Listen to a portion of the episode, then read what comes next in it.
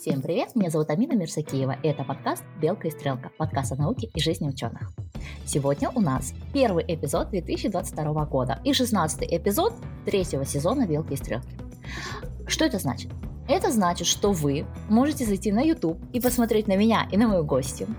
Еще это значит, что мы с вами дожили до третьего сезона, что мы делаем мир вокруг умнее, и у этого подкаста есть выхлоп. Если вы хотите поддержать подкаст «Белка и стрелка», сделать мир чуточку умнее, тогда репостите нас где-нибудь, оставьте комментарий, можете зайти на YouTube, оставить комментарий там, и это уже поможет. Ну а если вы хотите вложиться в науку, то вы можете стать нашим патроном. А мы начинаем наш новогодний эпизод. Этот эпизод должен выйти 3 января. И поэтому он будет немножечко развлекательный. Я не хочу, чтобы после Нового года вы сразу уснули от э, тягот наук. Поэтому я пригласила нашего казахстанского доктора Хаус, нашего просто главного диагноста казахстанского инстаграма Асель Жунусову. Асель, привет! Привет, Амина! Привет всем! Очень рада тебя видеть э, подкасте. Видеть и слышать. Я тоже очень рада. Я обычно задаю такой вопрос, почему я пригласила именно тебя, но сейчас я задам вопрос. Почему я считаю тебя главным доктором Хаусом нашего казахстанского инстаграма? Ну, это очень громкое, конечно, заявление, но спасибо, конечно же. Итак, расскажи, пожалуйста, аудитории, кто ты, чем ты занимаешься и э, немножко о своем блоге. Ага. Так, а, меня зовут Асель Жунусова, я а, терапевт. А, прохожу сейчас а, практику в своей терапии. Вообще я закончила Назарбаев университет а, и закончила сначала биологические науки, ну, ученый как бы по степени бакалавра. Далее я поступила на школу медицины, где получила свое медицинское образование. После этого сейчас далее, чтобы получить более узкую специальность, я прохожу сейчас резидентуру в больницах и работаю а, врачом-резидентом, терапевтом, также при Назарбаев университете. И веду свой блог по совместительству. А, на практике, конечно же, я вообще сама очень люблю медицину, люблю свою специальность. И, конечно же, одно из самых главных вещей, почему я именно пошла в терапию, это решение вот таких вот пазлов, клинических случаев. Думаю, терапия, она такая специальность, и когда я вижу такие сложные, разные, интересные кейсы, я стараюсь поделиться ими у себя в блоге. Блог я веду достаточно давно, но он стал более медицинским и более таким развлекательным а, последний, наверное, год-два, а, и здесь я делюсь разными медицинскими кейсами, а, также делюсь знаниями. У меня очень много врачей, которые за мной следят, и я стараюсь тоже повышать образованность тоже делать мир чуточку умнее, как это делает Амина, но именно более в узкой специальности, а, стараясь поделиться своими знаниями именно в медицине. А, пишу посты тоже информативные, а, делаю сторис, и вот, думаю, это вот, если это немножечко э, описание моего блога. Ну, на самом деле, Асель еще делает много прямых эфиров, ну как, много пояснений, да, да. да, то есть у нас вот даже был прямой эфир где-то летом 2020 года, где мы объясняли, что такое цитокиновый шторм, ну как мы, Асель объясняла, а я такая просто спрашивала, что такое цитокиновый шторм. Вкратце, цитокиновый шторм – это когда ваша иммунная система начинает э, бомбить вас на фоне разных заболеваний. Вот так вот э, понимает не специалист это дело. Вот.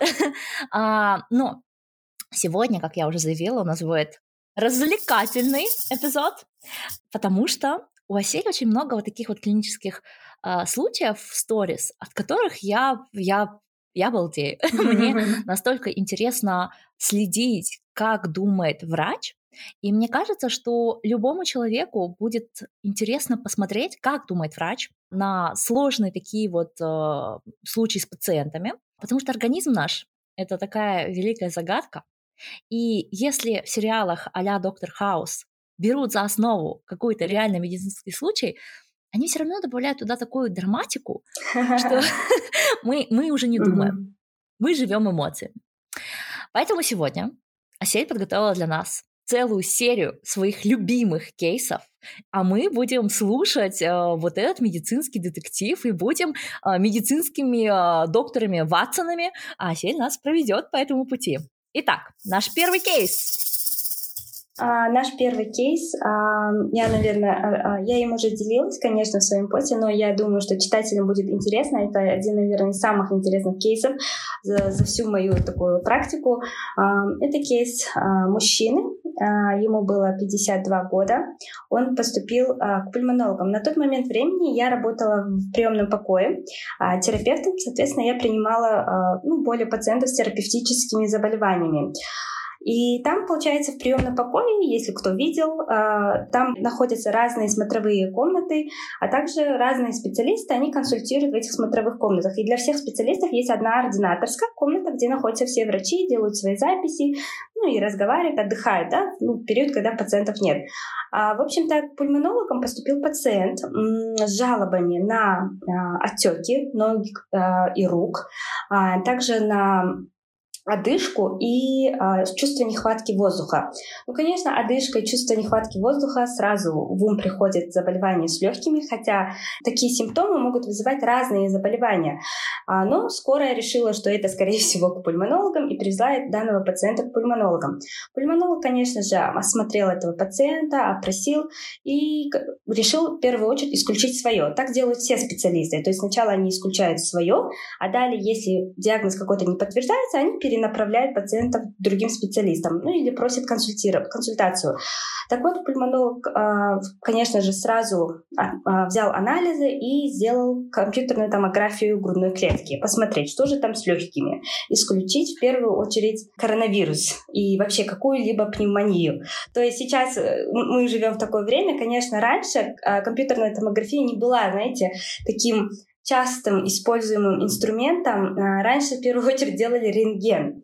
Но сейчас так э, происходит, что даже КТ, оно, знаете, стал таким инструментом, как, как флюорография, да, то есть, э, несмотря на его цену, несмотря на его а, очень сильный такой, ну, побочный эффект, как видит радиации, а, врачи, большинство врачей, я не знаю, как это в других странах, но в Казахстане сейчас на данный момент, чтобы исключить хоть малейший шанс того, что у пациента есть пневмония, и, возможно, ну, большой процент того, что она вирусная, именно коронавирусная, всем пациентам делают КТ. Тем более пациент был с одышкой выраженной, он не мог нормально дышать, он был э, в отеках весь, и ему сделали, получается, КТ. На КТ-картине выходит картина очень такая, знаете, а, очень ужасающая. У него, у пациента нет практически а, правого легкого. Вы, кстати, на моей странице потом можете посмотреть, я опубликовала эту картину. Как нет? То есть легкое есть, но там оно как будто вот э, закрыто, э, и там видна большая масса в самом правом легком. Э, и обычно, когда мы видим такие, ну, рак легких или опухоль образования в легких, мы видим, ну, какие-то кальцинаты, маленькие, ну, как бы такие точечки, да, то есть об этом мы можем заподозрить. Здесь же масса была уже довольно большая, э, на все почти протяженное легкое. Оно закрывало правый бронх, и из-за этого воздух практически не поступал, а воздух мы обычно видим на КТ, то есть какая-то часть э, легких, если оно дышит. А здесь вот у нас есть бронх, который ведет в правое легкое, оно закрыто. Соответственно, легкое должно быть черным, оно белое. И, и ощущение, что легкого почти нет. То есть картина, она очень необычная. И я, конечно же, когда находилась в ординаторской, краешком уха услышала что-то там, какой-то интересный кейс. И пошла посмотреть это, эту картину и увидела, и вообще тоже сильно удивилась. Там сказали, вот образование. Потом спрашивала, какие жалобы? Говорят, отеки сильные. Ну, отеки, конечно, это тоже очень специфичный синдром, это тоже ведет к а, имеется в виду, там надо разбираться, какие заболевания вызывают этот отек. Получается, я побежала, думаю, дай-ка я посмотрю. То есть сейчас я резидент, я нахожусь а, в стадии своего обучения, тренинга, мне важно увидеть как можно больше интересных кейсов, как можно больше ну, подумать. И я побежала смотреть этого пациента. Он на тот момент проходил УЗИ, УЗИ э, вен, то есть еремные подключительные вены. В общем, это основные большие венозные сосуды нас на шее. Смотрят его сосуды, я подошла, смотрю, отеки огромные, руки, ноги, они прям, знаете, у нас на английском языке есть выражение elephant legs, то есть буквально это слоновая нога, то есть размер там большой, раза в пять увеличен, нормальный, да, и руки тоже, да, большие. А, ага. Если честно, я впервые, ну, я видела ранее отеки, но именно вот так вот генерализованно, чтобы все тело было отекшее, это я вот впервые увидела. Я, я смотрю э, на него, он не может дышать, то есть УЗИ проходит обычно лежа, он не может ложиться буквально на 10 секунд, задыхается и встает. То есть э, ему еле как, как сделали УЗИ, и там обнаружилось, что у него тромбозы на этих венах. То есть, э, ну, в общем, там есть тромбозы, закупорены сосуды, соответственно, отток крови, ну, вот так вот не идет нормально. Очень много у него тромбозов. В общем, я очень удивилась и думаю, пока этот пациент вернулся опять в свой смотровой кабинет с УЗИ и ждал, пока там врач-пульмонолог, который как э, ответственен за этого пациента, решает вопрос, что с ним делать, я пошла к этому пациенту, давай-ка я с ним поговорю. Вообще, что, что случилось? Я у него начинаю спрашивать, он говорит, мне говорю, когда все началось, спрашиваю, с чего все началось, он рассказывает, что все началось после иглоукалывания так, так, так, что за иглоукалывание? Он говорит, что буквально за пару месяцев до начала этих симптомов он закончил свой курс иглотерапии, э, и проходил он этот курс у китайца. Я спрашиваю, а, что именно, и, и тут жена, кстати, тоже рядом сидела, и они начинают рассказывать, что они проходили вот этот курс иглотерапии, потом после этого вот эти отеки начали постепенно появляться и очень сильно усугубились, и присоединилась вот эта вот одышка и чувство нехватки воздуха. А также что-то этот китаец вливал им какие-то системы, делал э, какой-то препарат делал. Я спрашиваю, что за препарат, они не знают. То есть не знают, что им а, вкалывали, вообще что за лекарство лечением. Ну, конечно, а, любой человек, он просто-напросто человек не пойдет к китайцу, да, то есть здесь нужно было уже спрашивать, что, что именно, зачем в первую очередь пошел пациент к этому китайцу. Я и спрашиваю, и тут выясняется, что оказывается задолго до начала вот этого всего он э, сначала у него его беспокоил кашель очень долгий, а затем у него в кашле обнаружилось, это был май месяц, получается, это 2021 года, когда у него начал обнаружилась кровь в мокроте. И эта кровь в мокроте, конечно, его, естественно, напугала. Он обратился к врачу. А, к врачу он пошел, а, там сделали ему компьютерную томографию, и там, а, согласно их словам, самого пациента и его жены, они говорят, что им сказали, что у него в легких есть что-то маленькое, непонятное, и что им нужно обратиться к онкологу.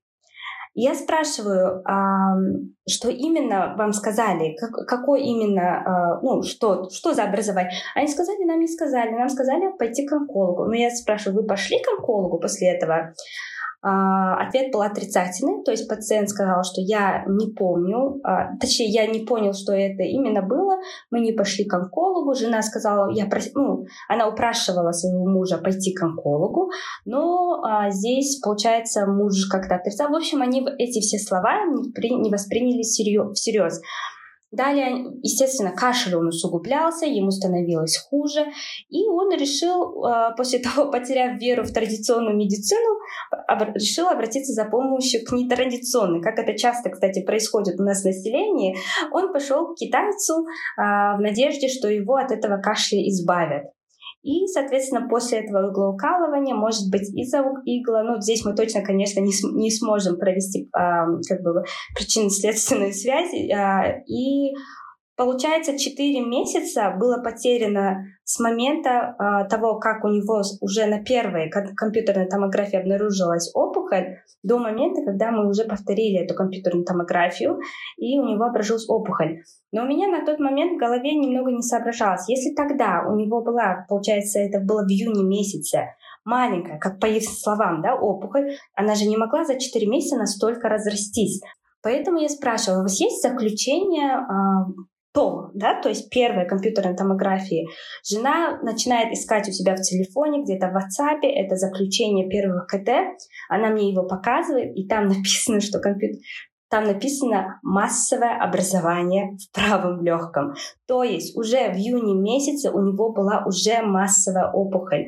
И эти все четыре месяца он просто ходил, непонятно что ли, а, лечил и еще хуже усугубил ситуацию. И это, конечно, очень печально было. Соответственно, это, я это все доложила пульмонологу, пульмонолог это увидел, так у него встала картинка в голове у ну, всех врачей, потому что немножечко картина была не такая, да, то есть это массовая опухоль, вот эти все отеки, иглоукалывание, то есть вот это все было беспорядочно. У нас иногда у врачей нет времени вот так вот, знаете, сидеть, все допрашивать, а, пациенты за пациентами, а тут я немножечко помогла вот этот пазл сложить, и мы, конечно, сказали пациенту, чтобы они в срочном порядке пошли к онкологу, чтобы они, э, что там очень дело серьезное, то есть вопрос стоит о жизни и смерти. То есть иногда в таких ситуациях, когда у пациента идет немножечко неадекватное восприятие своего состояния, то есть э, он, он начал говорить, что это все из-за иглоукалывания. То есть он начал все сваливать на, получается, вот эту ситуацию, на китайца, э, что, конечно, ну, можно понять, но проблема была у него до иглоукалывания. И проблема в том, что врачи, которые тогда его диагностировали, они не адекватно, можно сказать, э, ему рас, ну, сказали про ситуацию. Возможно, они хотели это дело оставить онкологу, чтобы онколог а, ему потом сказал, да, эту а, про опухоль. Но, к сожалению, к онкологу это паци... этот пациент не, не пошел. Я не знаю, что дальше. Это приемный покой, мы просто их отправляем к онкологу и дальше ну, не следим за тем, что происходит с пациентом. И вот вот такой вот э, кейс, получается, произошел, да. Ну, вообще, а, следя за твоими кейсами, я, ну, для себя я часто понимаю, что практически всегда все упирается в разговор да. с пациентом, что вот этот сбор анамнеза, он э, решает многое, потому что люди приходят с разными анализами, у них болит вот тут, у них... То есть, например, у меня у самой э, в далеком там 11-12 году болели почки. Вот просто ни с того ни с сего у молодой девушки угу. начали болеть почки. А, мне терапевт в поликлинике выписала антибиотики, и мне действительно становилось угу. легче. Но через полгода снова начинали болеть почки. До тех пор, пока я не получила приглашение уже на PhD, и мне нужно было уже, ну, уезжать. У меня было полгода на то, чтобы решить все свои медицинские проблемы. И я обратилась к, к знакомой врачу, то есть эта врач э, была uh-huh. знакома нашей семье. Она была эндокринолог, а, но она была настолько хороший врач, что она могла направить, куда пойти. И поговорив со мной, она сказала, скорее всего, это что-то с желудком. И действительно, а, сделав вот это вот, глотая, проглотив шланг, я не знаю, как этот анализ называется более медицински, выяснилось, что у меня ослаблен а, а, тот фильтр, который э, в, на выходе из желудка, да, то есть у желудка есть два фильтра, один а, сверху, клапаны, один снизу, такой сфинктер, да. который, угу. а, да, клапаны, вот. А, и у меня был ослаблен тот, что ниже, из-за этого желчь затекала в желудок, и из-за этого желудок mm-hmm. воспалялся, и, конечно же, какое-то лечение для почек, оно снимало mm-hmm. это воспаление.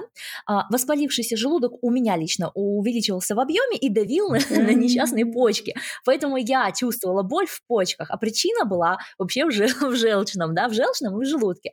Соответственно, это было решено вот буквально за, там, я не знаю, 5-6 дней лечения, и с тех пор о почках ну, то есть сами почки выглядели нормально, а боль там. Но хорошо, наверное, какой-нибудь uh-huh. нефрит, там, я не знаю, их очень много у вас, нефритов uh-huh. медицинских, вот. А, и uh-huh. вот такая вот проблема. До тех пор, пока со мной не поговорили, а, не просто о симптомах, но и об общем состоянии не смогли догадаться о, хроническом, о причине вот этих хронических болей. А, расскажи, пожалуйста, еще угу. какие-нибудь кейсы. А, второй, второй кейс. кейс. Да, как раз-таки он, он такой будет короткий, как раз-таки очень похож а, на твой кейс. Это была женщина, ей было лет 64, а, тоже обратилась а, в приемный покой. И знаете, вот когда мы работаем с пациентами, вот врачи, наверное, все врачи меня поддержат в этом, а, со временем из-за того, что мы постоянно работаем с людьми, мы становимся постепенно психологами. То есть я, даже я, у меня, ну, имея такой небольшой опыт относительно, конечно, стажа, и становишься психологом, когда общаешься с пациентами. То есть есть пациенты, которые, грубо говоря, симулируют, да, которые там, ну, не то, что симулируют, они начинают эм, exaggerate, да, то есть, ну, преувеличивать то, что их, э, ну, что у них болит, там, хотя это там все нормально. Мы учимся, да, ипохондрики. А, а есть люди, которые, вот, знаете, поговорив с ними, ты понимаешь, что эти люди просто так в больницу не придут.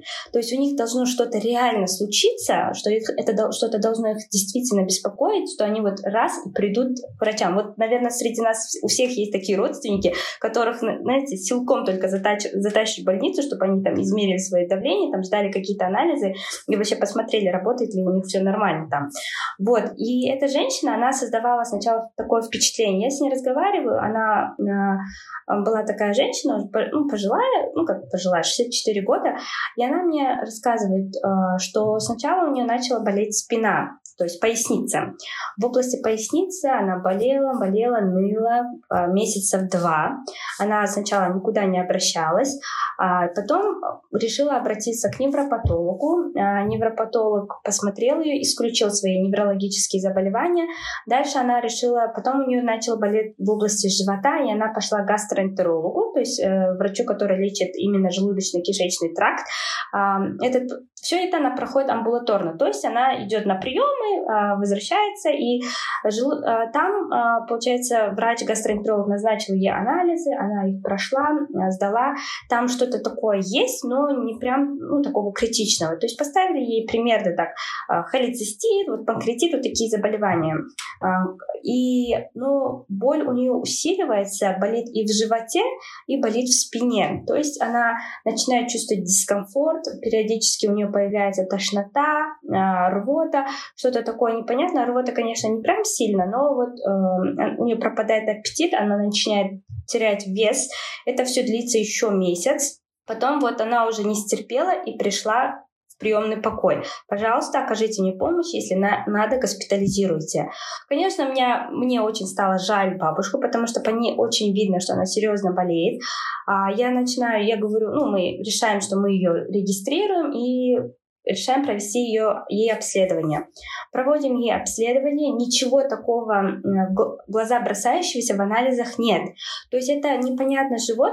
Ну и, конечно, что самое главное, я смотрю ее живот, получается, а, осматриваю ее живот и нащупываю в ее животе какое-то твердое ну, что-то такое внутри живота, что-то твердое. Я прям это ощущаю. Еще раз щупаю. И она говорит, что болит именно там. Я начинаю щупать, щупать, смотрю, что-то не то. Потом начинаю, конечно, когда у нас проблема с животом, мы еще зовем хирургов, чтобы они исключили что-то свое хирургическое. Мы позвали, конечно, хирурги долго не шли, потом они посмотрели и, и говорят, что, скорее всего, у нее там какое-то образование.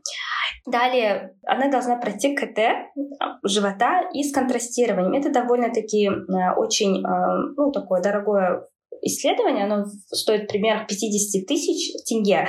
И для любого человека это это порядка 100 это евро. Для, ну, казахстанцев это достаточно внушимая, внушительная сумма. И получается, ну, мы, э, там врачи говорят, давайте все, отправляйте ее домой, пусть она идет на КТ-контрастирование, сама проходит амбулаторно, платно. То есть э, на уровне приемного покоя мы делаем такое исследование только если стоит вопрос о жизни, смерти пациента, то есть если это очень экстренно. Но мне так жаль эту бабушку, я понимаю, что сейчас она пойдет домой, денег у нее, скорее всего, не так много, потому что она, ну, социально социально тоже выглядело, что у нее, ну, не так, ну, знаете, э, социальный статус. Да, не зажиточный человек. Я понимаю, что она не пройдет это КТ обследование за 50 тысяч. Я начинаю уговаривать врача, э, который старше меня, давайте э, ее госпитализируем и сделаем КТ с, образ... э, с контрастированием здесь. Ну, в общем, как-то обоснуем это. Э, и она тоже, ну, начинает хорошо соглашаться. Для этого нам нужно подтвердить, там, хирург должен что-то тоже подтвердить, свое указать. Мы ждем еще старших хирургов. В общем, это все длится долго, и мы, наконец, а, это все проворачиваем, госпитализируем бабушку, она проходит где-то два дня я ждала, пока у нас, видите, в медицине все тоже так, столько бюрократии, пока это все сделается.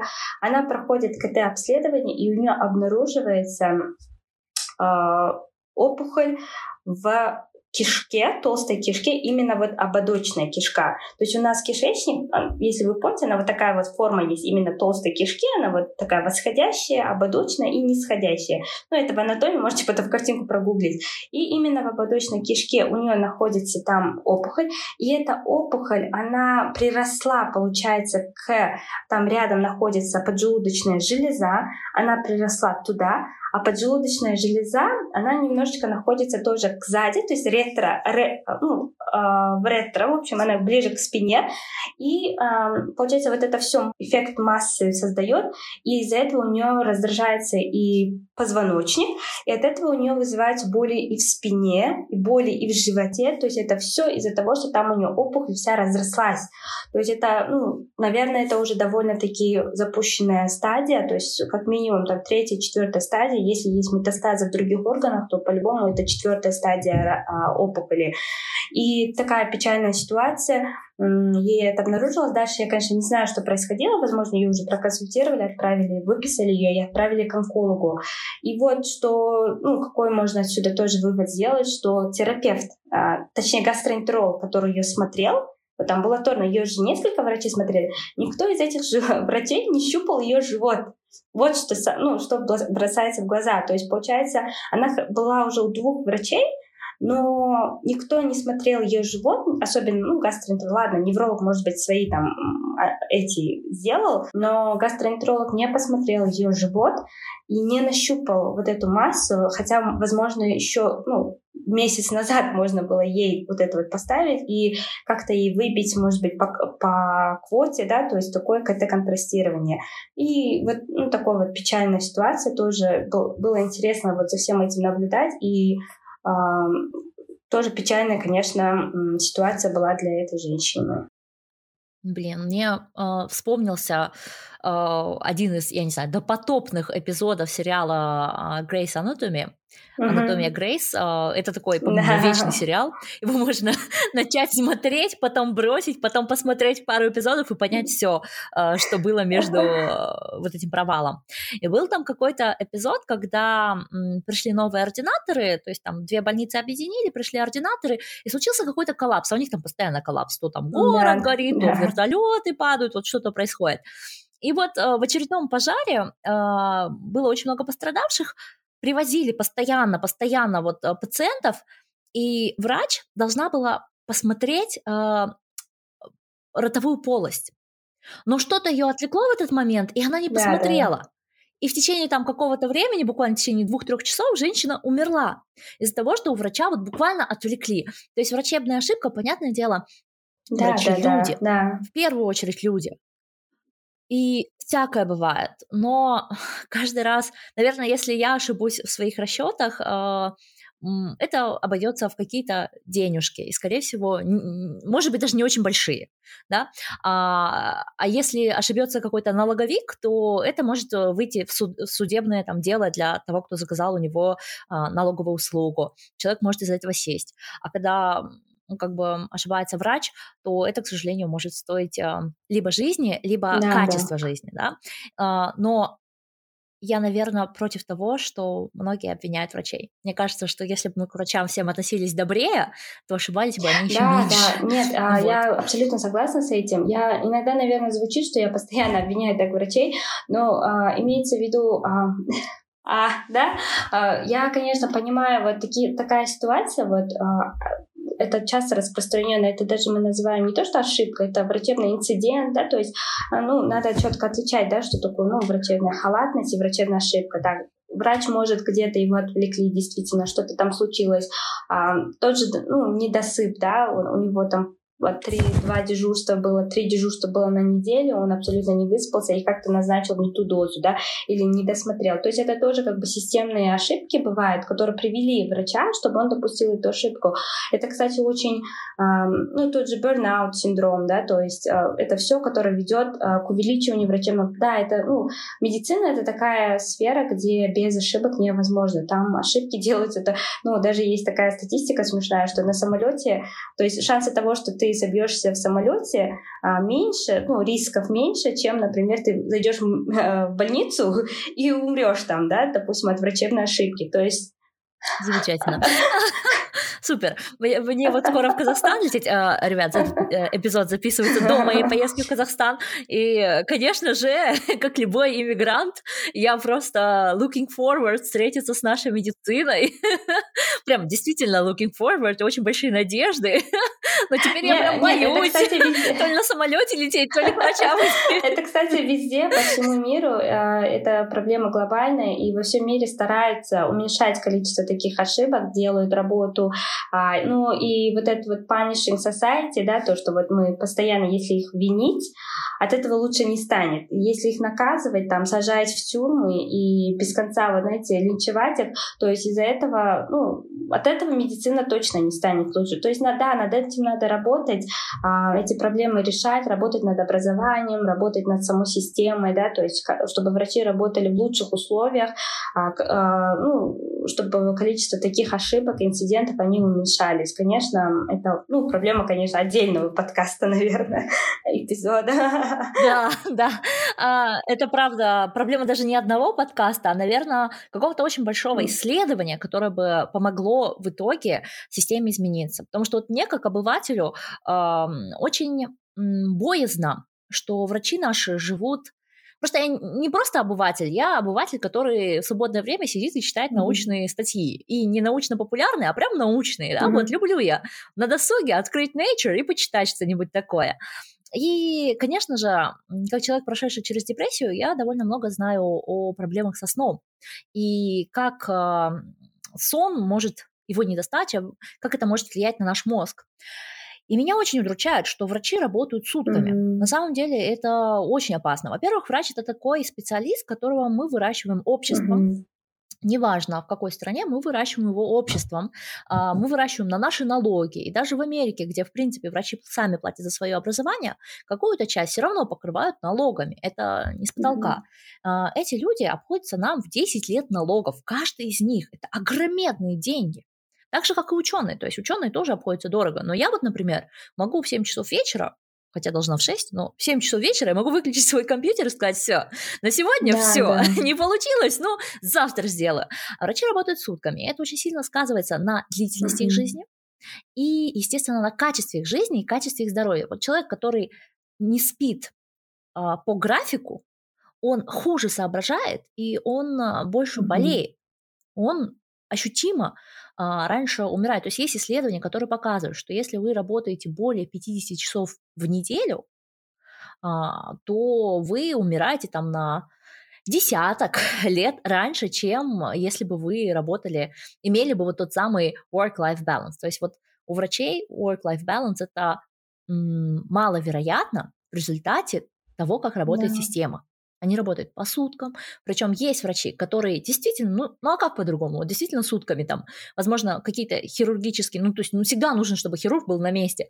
Но, допустим, терапевт или человек, работающий не э, в режиме да, жизнь да. и смерть, да, почему такие врачи работают просто неимоверно много. И вне зависимости от страны любит система скинуть бюрократию да, да. на врачей. Ну, то есть вот я, например, считаю, что ух, настолько дорогой специалист не должен так много времени тратить на бумажки. Ну, да. Ну, я заплатила за то, чтобы он был, и за то, что он был умный, за то, чтобы он исполнял инструкции, а не сидел и э, записывал а, всякие... Ой, Амина, сейчас все врачи заплачут. Слушая этот подкаст, просто мы сейчас заплачем все. Это действительно печально, это э, боль, действительно. Ну, это да, то, что нужно обсуждать. Это то, что нужно обсуждать и поднимать. Но мы прекращаем плакать, дорогие врачи, держитесь. А вас думают как минимум одна ученая. На самом деле довольно много людей понимают, что врачи работают в условиях, а, а, в которых не должны бы. Вот. И мы приводим к третьему okay. клиническому случаю, который, надеюсь, поднимет настроение и врачам, uh-huh. и нашим слушателям. Ну, тогда я, наверное, выберу более такой а, благоприятный случай. Этот случай я уже публиковала у себя в сторис. Это женщина, девушка, можно сказать, ей было 28 лет, но, если честно, я сейчас с возрастом не могу, могу немножечко ошибиться, но примерно а, столько было. Она обратилась в приемный покой, а, и, кстати, она пришла с мамой а, с, а, с жалобами на боль в суставах. То есть у нее а, боли в суставах, потом у нее была очень высокая температура, где-то 39 а, градусов, и также у нее появились такие интересные сыпь то есть такая очень э, диффузная, пару сыпи, то есть не так прям по всему телу, а где-то вот на ногах, на руках такая вот сыпь. Э, девушка молодая, сначала, когда они приходят в приемный покой, обращаются, мы их опрашиваем на уровне триажа и решаем регистрировать этих пациентов, то есть они подходят к нашему профилю, или мы их отправляем сразу там, пусть они идут к своему там а, врачу а, амбулаторно. И она пришла с мамой, и мама была боевая, она была готова, она говорит, все, моей дочки там СКВ, системная красная волчанка, то есть аутоиммунное заболевание, очень такое тяжелое. И она говорит, у моей дочки СКВ, вы должны ее госпитализировать, у нее болят суставы. Ну, мы, конечно, успокаиваем а, маму, говорим, мама, успокойтесь, сейчас мы вашу дочку обследуем, посмотрим и решим, есть ли у нее СКВ или нет. Маму мы отправляем в зал ожидания ожидания, ну, где вот ждут э, родственники, а, регистрируем а, девушку, она проходит в смотровой кабинет, мы подходим к ней, опрашиваем ее, а, и выясняется, что она болеет буквально дня 4-5, может быть, ну, началось все с температуры, болят суставы, болят они асимметрично, то есть, кстати, при, допустим, системной красной волчанке у них начинает болеть все симметрично, то есть если болят две руки, две ноги, ну, два сустава симметрично, часто это так происходит. А у нее так потом еще начинается с мелких суставов. У этой пациентки у нее то колено поболит, потом она перестанет, то переходит там на плечо, то там, ну вот так вот, мигрирующая, то есть боль. То есть это уже опять-таки исключает на уровне сбора анамнеза, немножечко исключает СКВ, картину вот этого системной красной волчанки. Ну, мы а, опрашиваем наличие, ну, вот это все то, что мы исключаем, опрашиваем ее, выясняется. И тут у нас, конечно, в голову заболевание, оно проходит так остро, то есть болеет всего 4-5 дней. А, СКВ или же другие такие ревматические заболевания, они длятся, знаете, месяцами. То есть пациент может жаловаться месяцами, они говорят, что, знаете, у меня такое раньше было, а потом оно само по себе прошло. То есть даже на уровне вот этого вопроса, как долго длится вот эта жалоба, мы можем выяснить, заболевание оно острое, впервые выявилось, выявилось, или же оно хронический характер имеет. Ну, а просели это впервые, а больше другого не беспокоит, никаких других болезней у пациентки нет. И в итоге эм, мы смотрим, проходит, э, делают на анализы, но ничего такого мы сделать ей не можем, потому что у нас тоже там ограниченный бюджет и ограниченные возможности. Ну, конечно же, в голову у нас сразу, мне тогда был тоже мой коллега, тоже резидент-терапевт, мы ее вместе опрашивали, и у нас в голову, конечно же, пришло заболевание, которое инфекции половых путей, э, особенно хламидии и гонореи. У, у этих инфекций есть такая вещь, что они, когда пациент забол... Э, инфицируется этими заболеваниями, передающимися половым путем, они могут, если не лечатся, через какое-то время а, перейти в системное. То есть эти бактерии, они могут распространиться в организме и осесть именно на суставах. Даже, ну вот, и в результате этого у нас суставы начинают болеть. То есть это вот как-то вот распространение, то есть оно идет. Это мы называем э, диссеминированная гонорейная инфекция. То есть э, одно из самых характерных его черт, это бывает вот артрит, э, заболевание суставов, это бывает дерматит, кожные проявления, и э, это бывает, э, что, ну вот, лихорадка бывает, то есть вот это вот сочетание вот этих качеств, оно очень похоже на э, вот эту гон- инфекцию гонореи. Ну, мы, конечно, еще во время опроса у нее а, спрашивали, ведет ли она а, активную половую жизнь. Как правило, пациенты, которые подозреваются на а, артриты, которые имеют такой характер ну, половых инфекций, а, они рассказывают, ну, они это молодые люди в основном, то есть, а, которые ведут активную половую жизнь. Ну, и мы спрашиваем у нее, она, конечно, говорит, что да, она а, сексуально активна. Ну, мы спрашиваем, ну, насколько ведет ли она, как сказать, использует ли контрацепцию какую-либо. Она а, отрицает. А, она сначала сказала, а, да, использую, но потом что-то она была не уверена, и она сказала, что периодически она а, не защищается.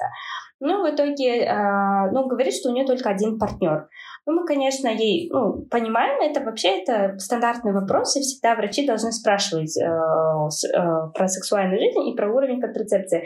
Но именно в, э, в таких ситуациях, когда это может действительно нам решить пазл, мы это спросили, Конечно, мы ничего не имеем, ну, ради бога, да, то есть, ну, а потом мы это учли, этот момент, потом мы смотрим ее анализы, у нее такое вот тоже неспецифичное, воспаление есть в организме, а, температура есть.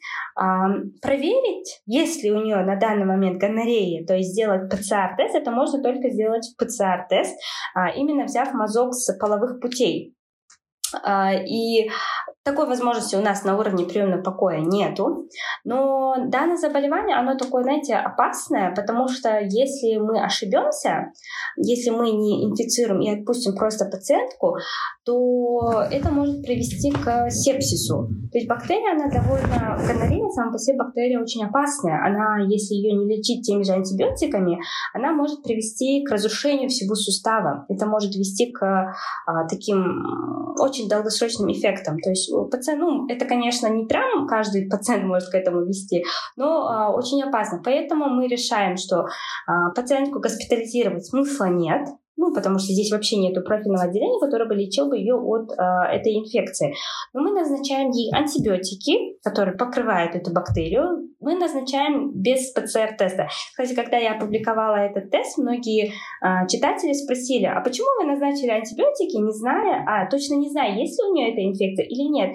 Э, это хороший очень вопрос, почему мы так сделали, потому что вот как раз-таки, если не лечить эту болезнь, если, то есть риск той, той же антибактериальной резистенции в данном случае, он меньше, чем риск того, что пациентка потенциально может пострадать от самой гонореи и от того, что она может повредить ей все суставы, да, то есть она может покалечиться. Поэтому мы можем, это называется эмпирическое использование антибиотиков, мы все равно ей назначили, но мы, прежде чем она начнет свой курс лечения, мы сказали, чтобы она сама платно в отдельной лаборатории обязательно сдала этот ПЦР-тест, чтобы также проверила своего партнера. Мы ее проинструктировали, она согласилась, мы не знаем точно, маме она сказала или нет, конечно, в этом случае пациентка, она совершеннолетняя, конечно же, мы не должны рассказывать ничего второму лицу, пусть даже это мать или там сестра или муж, да, мало ли. Поэтому в первую очередь мы говорим, проинформировали саму пациентку, сказали, что вот так, дали ей все данные, и она отправилась домой. Спустя э, где-то, кстати, я записала ее телефон номер, спустя где-то месяц, для меня самой было это очень интересно, я напоминаю, я еще резидент, я учусь, мне важно проследить иногда за тем, как, ну, как лечение произошло, то есть правильно ли мы э, диагностировали правильно ли все пошло. Поэтому я записала ее номер, и буквально где-то, не знаю, через месяц или три недели я ей написала, сказала, что я вот врач с приемного покоя, как у вас дела, эм, прошли ли у вас вот эти все симптомы, принимали ли лечение, а главное, сделали ли ПЦР-тест. Она, конечно, ответила, что ПЦР-тест она а, не сделала, потому что у нее начались месячные, но начала принимать антибиотики, и ей стало легче. Сыпь ушла, боли в суставах ушли, температура спала. То есть она получила полный курс и выздоровела. Конечно, поблагодарила и сказала, что обязательно потом сдаст тест. Ну, знаете, в следующий раз, когда она сдаст тест, это, конечно, не будет информативным. Возможно, она уже пролечила свою гонорею, но для партнера, конечно, обязательно должен сдать. А, и вот. Вот такой вот более такой э, благоприятный, поучительный кейс благоприятный, но в то же время такой да. житейский. Ой, я бы хотела, Сергей, чтобы под конец ты посоветовала слушателям, какие тесты им стоит сдать э, хотя бы раз в год, да, то есть вот я знаю, что флюорография это то, что было бы хорошо сдавать э, жителям СНГ mm-hmm. хотя бы раз в год, потому что мы относимся к риску э, туберкулеза, а сейчас, благодаря коронавирусу, благодаря тому, что врачи очень часто выписывают антибиотики там, где не нужно было, у нас э, все-таки такой резистентный mm-hmm. туберкулез а, становится а, истиной, да. становится такой правдой жизни. Вот. Флюорография, это угу. первое, что я знаю. Что Также еще? нужно сдавать э, анализы крови, это общий анализ крови, то есть посмотреть там уровень гемоглобина, уровень тромбоцитов, уровень а, лейкоцитов, то есть э, это тоже такой рутинный, очень дешевый, доступный анализ, который тоже может много о чем сказать, если есть какое-то заболевание. А далее обязательно нужно сдавать э, раз в год хотя бы биохимический анализ крови, то есть это сдать печеночные анализы, то есть посмотреть хотя бы АЛТ, АСТ, билирубин, сдать надо на почки. Почки, как мы знаем, очень а, такой, знаете, очень тихий, коварный орган. А, порой человек может не знать, что у него а, болеет почка до того момента. Кстати, вот а, с, помнишь, Амина, ты вот рассказала историю, когда у тебя болели почки. На самом деле почки сами по себе не болят. Ну, имейте в виду, когда у тебя в данном случае был больше такой эффект раздраженности, да, то есть там был такой масс-эффект, да. и он болел именно вот, ну, значит, за счет раздраженности. То есть какие-то стимулы, возможно, там, но на самом деле почки у нас не имеют каких-то болевых рецепторов. Оно происходит, если они действительно почки сильно отекают во время пилонефрита, допустим, когда идет острая инфекция, тогда болеют почки. Но хроническая болезнь почек, когда, допустим, у них страдает какая-то фильтрация, да, то есть мы говорим, что о внутренности, когда функция почки очень сильно страдает, мы это можем не знать. И болезнь может протекать очень долго. И порой мы можем узнать о том, что у нас функционирует почка всего там на 5%, 7%, только тогда, когда, ну, вы знаете, уже ни в какую, и у нас обнаруживается это случайно на анализах. И это, конечно, такие анализы, как креатинин, да, и э, мочевина, то есть, я думаю, эти почечные анализы, они должны тоже раз в год хотя бы сдаваться. Ну, э, зависит, конечно, дальше от возраста человека. А, нужно сдавать тем же мужчинам, например, курящим мужчинам а, от там, 40 лет, а, э, надо ну, мерить давление, сдавать анализ, ну, сделать ЭКГ, особенно если их беспокоят какие-то боли в груди периодически, есть одышка, да, то есть сдавать на холестерин, сахар в крови проверять. Сахар в крови тоже все могут проверять, то есть это тоже может выявить какую-то предрасположенность, предиабет стадию или диабет. Ну, проходить Проходить УЗИ можно тоже периодически раз в год, УЗИ брюшной полости, тех же почек, ну, мерить давление, вообще ходить к врачу и проходить вот такой профилактический осмотр.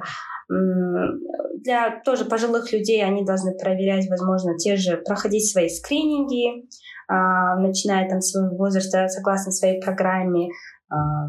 И вот, в принципе, думаю, пожилые люди от 30, не забывайте проверять э, скрининг э, шейки, ра, шейки э, рака, да, шейки да. матки, пап-тест, который э, изобрел на самом деле один грек, у него вот фамилия сокращается mm-hmm. как пап, вот, если да. вы вдруг не знали.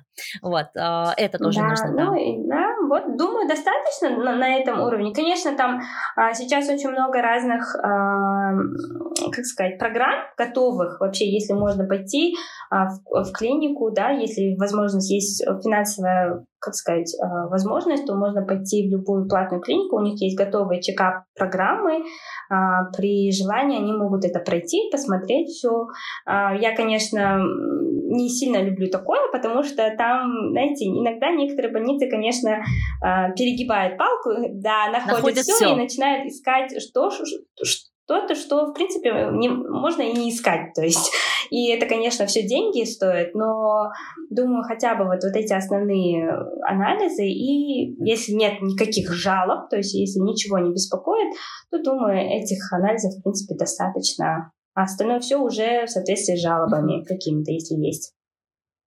Я бы добавила еще, что нужно периодически сдавать а, кровь на донорство, и тогда вам еще сделают проверку на ВИЧ, сифилис э, и другие, ну, гепатиты, вот такие вот анализы. Они идут бесплатно, когда вы становитесь э, донорами крови в любой стране мира. То есть вот в Европе, в Швеции и в Германии 100% так, в России точно так, и в Казахстане да. тоже так. Сдать она, ну как бы плюс сдать кровь в наше пандемичное время, это не просто благородное дело, это а, социально супер важное да, да. дело.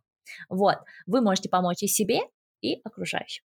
Так что я надеюсь, что вас сегодняшние истории не испугали, а заставили как бы вдохновиться тем, что медицина это нечто красивое и загадочное. А, и хотя мы все привыкли тому, что а, врачи делают что-то быстро-быстро, нам не объясняют, на самом деле у них в голове происходит настоящий детектив. Да. Сегодня мы заглянули в голову Осель, заглянули в ее личные детективы. А, я предлагаю вам подписаться на нее и следить за такими кейсами, даже если вы не врач, потому что, дорогие слушатели, сейчас у нас эра пациентов, и пациенты несут ответственность за свое здоровье вместе с врачом, и пациент должен а, медицински образовываться. Вы не должны ставить себе диагнозы просто на основе анализов, потому что вам не хватит на это понимания. Но вы должны учиться думать медицински и понимать свой организм, потому что это ваш организм, и в первую очередь он нужен вам. Любое общество хочет, чтобы его граждане жили как можно дольше, но граждане должны тоже это захотеть. На этом мы заканчиваем наш первый эпизод 2022 года. Я желаю вам, дорогие мои товарищи земляне, кто следил за, за моим блогом, знать, почему вы отныне не народ, а товарищи земляне. А, я желаю вам мыть ручки. Советую вам это делать не только в пандемию. Я желаю вам проветривать помещение, чтобы у вас всегда была такая возможность, и высыпаться. Пусть в 2022 году сон не беспокоит вас совсем, потому что с хорошего сна начинается хороший иммунитет и хорошее здоровье. С Новым годом вас! Пока-пока!